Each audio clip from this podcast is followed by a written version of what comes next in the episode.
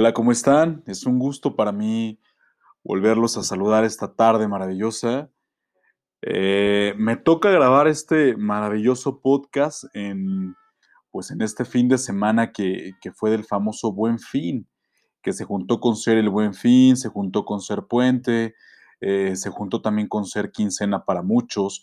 Y hoy te quiero traer un tema maravilloso a propósito de por qué el buen fin para muchos negocios sí pegó y por qué para otros pues no pegó, no fue tan exitoso. Quiero tratarte el tema eh, o compartirte el tema de Customer Experience.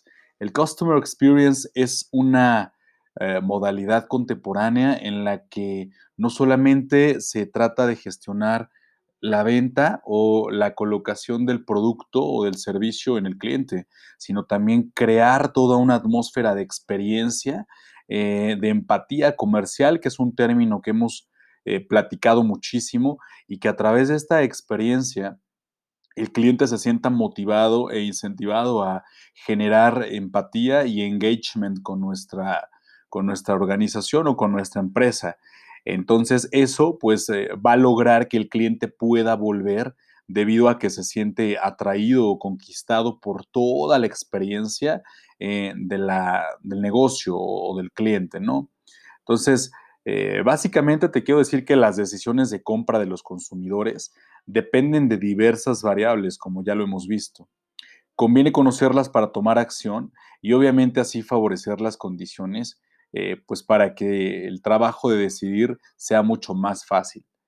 El día de hoy te quiero hablar un poquito también de cifras. Según el informe Cisco de Customer Experience del 2020, eh, se estableció que en este año, es decir, el mismo 2020, el sector retail, por ejemplo, estos grandes almacenes o estas grandes tiendas em, de comercialización de tienda o de productos a gran escala o en cantidades masivas, eh, bueno, el 70% de este segmento, sus decisiones de compra se basarán en la experiencia del consumidor, lo que significa que si tú quieres que tu negocio alcance más éxito en el siguiente año, pues debes enfocarte en mejorar esta experiencia de la cual hoy te estoy hablando, ¿no? Entonces, básicamente la economía de la experiencia del cliente eh, logra que las decisiones de compra se vean hoy en día influenciadas por las emociones. De nueva cuenta volvemos a aterrizar en la empatía emocional, en esa parte del cerebro límbico del cual ya hemos hablado en podcasts anteriores cuando hablamos, cuando hablamos de neuromarketing, ¿no? Y de la empatía eh, emocional. Tener un producto estupendo no te va a ser suficiente para ser mejor que la competencia y conseguir la fidelización del cliente, porque además esta fidelización debe ser sostenible a largo plazo. El Customer Experience Management, por sus siglas CEM, se establece, eh, establece una relación emocional, una relación sostenible entre el cliente y la empresa. ¿no? Los consumidores lo pueden notar, recompensan financieramente a las empresas que ofrecen estas experiencias y por supuesto se logra el engagement del cliente en el consumo. Te vas a preguntar cuáles son los factores clave que determinan la decisión final de compra y que permiten eh, conseguir que nuestro cliente sea fiel. Pues básicamente hoy te voy a mencionar algunas y una de ellas es la sensibilidad al precio. Los clientes que se sienten vinculados emocionalmente a una empresa son menos sensibles al precio y están menos dispuestos a cambiar a su competidor. Y esto tiene que ver muchísimo pues evidentemente por este enganche que logramos del cliente cuando logramos eh, no solo satisfacer una necesidad, un deseo, sino llegarle de manera abrasiva eh, a una experiencia que puede compartir incluso con, con su familia o con, su, con sus conocidos cercanos, lo cual para nosotros sería un mercado, eh, un mercado natural cercano al cliente. Em, el siguiente, pues sin duda es un share of wallet.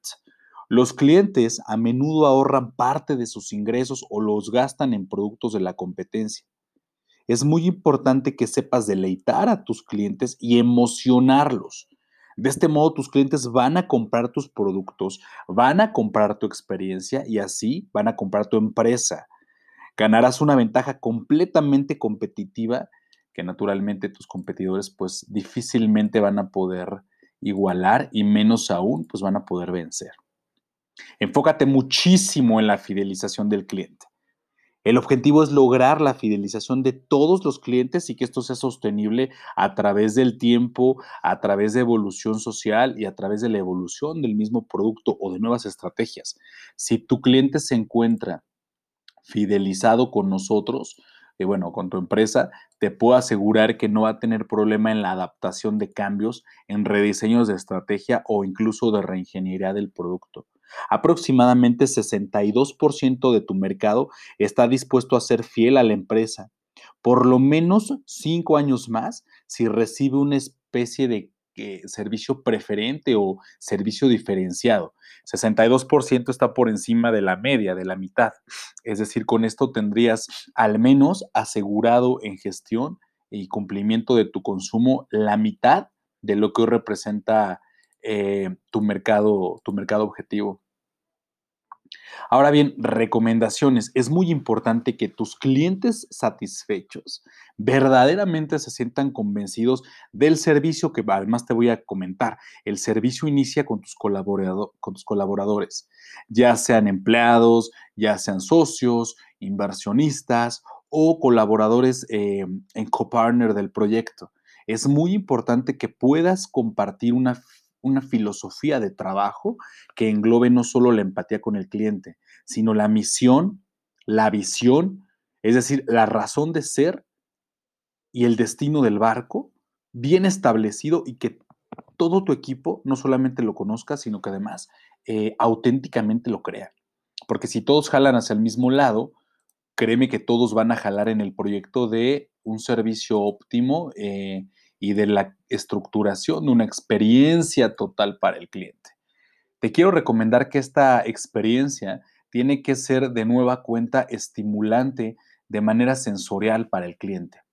Quiero que una, una, una experiencia del cliente que va a través de las siguientes etapas. Desde la contactación con el cliente, pasando por todo el ciclo de venta, después la posventa, el rediseño o el cambio de productos o servicios y además el ambiente de mercado. ¿Qué es el ambiente de mercado? Tú tienes que ofrecer instalaciones, oficinas, entregas de firmas de contrato, imagen corporativa en logotipos y material impreso, incluso en souvenirs que tú quieras regalar, que le permitan al cliente sentirse inmerso en toda una cultura organizacional que provenga de tu empresa o de tu identidad corporativa.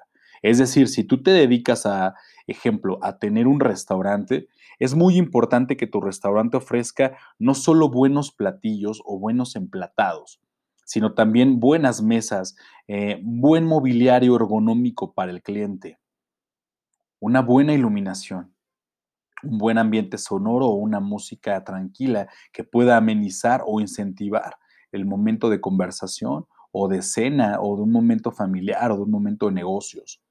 Puedes fidelizar a través también de tarjetas de puntos, que eso es muy usado, pero aunque es muy usado, sigue siendo bastante efectivo. Puedes fidelizar a través de promoción y publicidad. Es decir, eh, puedes incluso también hacer empatía con el cliente, entrevistándolo un poco y sabiendo cuáles son sus nuevos requerimientos o los requerimientos del mercado similar o que está alrededor de tu cliente. Es decir, debes de hacer cambios de expectativas. Puedes también utilizar la tecnología. Hoy el entorno de mercado está y siempre ha estado en constante evolución. Y no significa que el mercado en sí mismo sea cambiante, sino que los consumidores son cambiantes por el simple hecho de que somos seres humanos. Es decir, el consumidor cambia sus expectativas y su cosmovisión de venta, así que tienes, eh, perdón, de consumo, así que tienes que estar eh, mm, con mucho ojo abierto para saber cómo se van dando estos cambios. Ten la capacidad de acercarte con más efectividad a tu cliente. Te voy a dar tres razones muy importantes del Customer Experience. Primero, número uno, invertir en captar nuevos clientes es mucho más costoso y difícil que fidelizar a los que ya tienes ofreciéndoles una gran experiencia para lograr el enganchamiento. Número dos, es tan importante porque un cliente que recibe una buena experiencia recomendará tu marca, tu producto y no solo eso, sino que la va a defender. Y número tres, saber lo que sienten y piensan tus clientes en tiempo real va a contribuir a anticiparse a las necesidades del cliente, ¿no? Entonces, las claves para implementar un customer experience efectivo en el retail o en otro tipo de industria, naturalmente puede asegurarte que hasta el 44% de los clientes se redirijan a fidelizarse de manera auténtica con el producto y con los objetivos eh, de tu marca o de tu empresa.